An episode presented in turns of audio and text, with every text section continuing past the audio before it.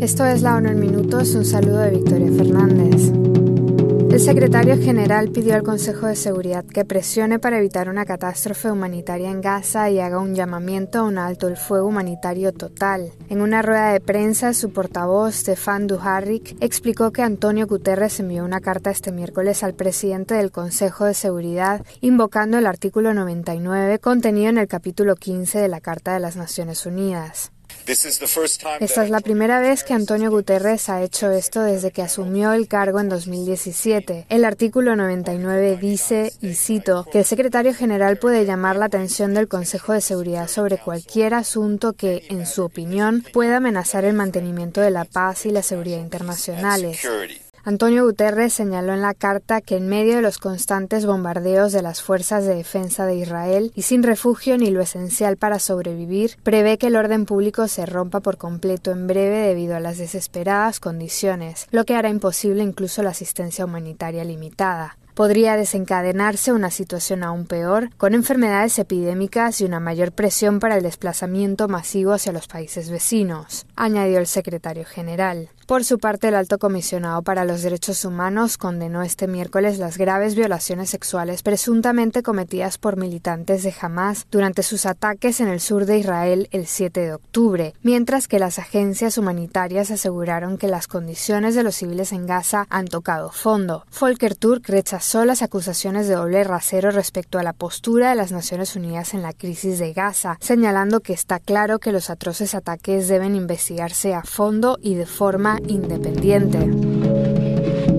Los gobiernos de Francia y Marruecos, junto con el Programa de las Naciones Unidas para el Medio Ambiente, presentaron este miércoles en Dubái la iniciativa El avance de los edificios. Se trata de un proyecto que busca reforzar la colaboración internacional para acelerar la transformación del sector de la construcción, responsable del 21% de las emisiones mundiales de gases de efecto invernadero. El objetivo es que los edificios con emisiones próximas a cero y resistentes al cambio climático sean la nueva normalidad para 2030. Además, trabajarán para que las tecnologías limpias y las soluciones sostenibles sean la opción más asequible y accesible en todas las regiones para ese año. Hasta la fecha, 27 países se han comprometido con la iniciativa.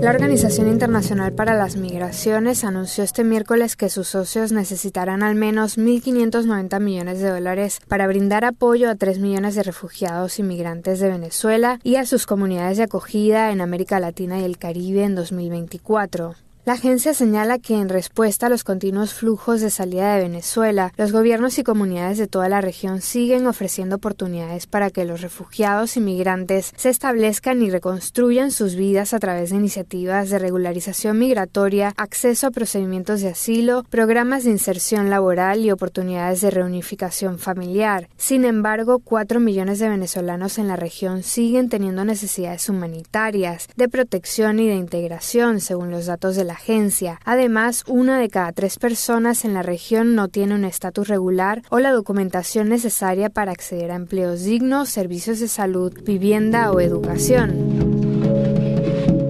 Más de uno de cada cinco niños vive en la pobreza en 40 de los países más ricos del mundo, algunos de los cuales experimentaron fuertes aumentos de la pobreza infantil entre 2014 y 2021. Estos son los datos publicados este miércoles por el Fondo de las Naciones Unidas para la Infancia. El documento analiza las políticas gubernamentales de apoyo a la renta de las familias con hijos. En él se constata que a pesar de la disminución general de la pobreza en casi un 8% en 40 países entre 2014 y 2021, todavía había más de 69 millones de niños que vivían en hogares con ingresos inferiores al 60% de la renta nacional media a finales de 2021. El director de la oficina encargada del estudio declaró que para la mayoría de los niños esa situación significa que pueden crecer sin alimentos nutritivos suficientes, ropa, material escolar o un lugar cálido al que llamar hogar, lo que impide el cumplimiento de sus derechos y puede conducir a una mala salud física y mental. Además, la agencia recordó que las consecuencias de la pobreza pueden durar toda la vida. Los niños que viven en ella tienen menos posibilidades de terminar la escuela y ganan salarios más bajos cuando son adultos.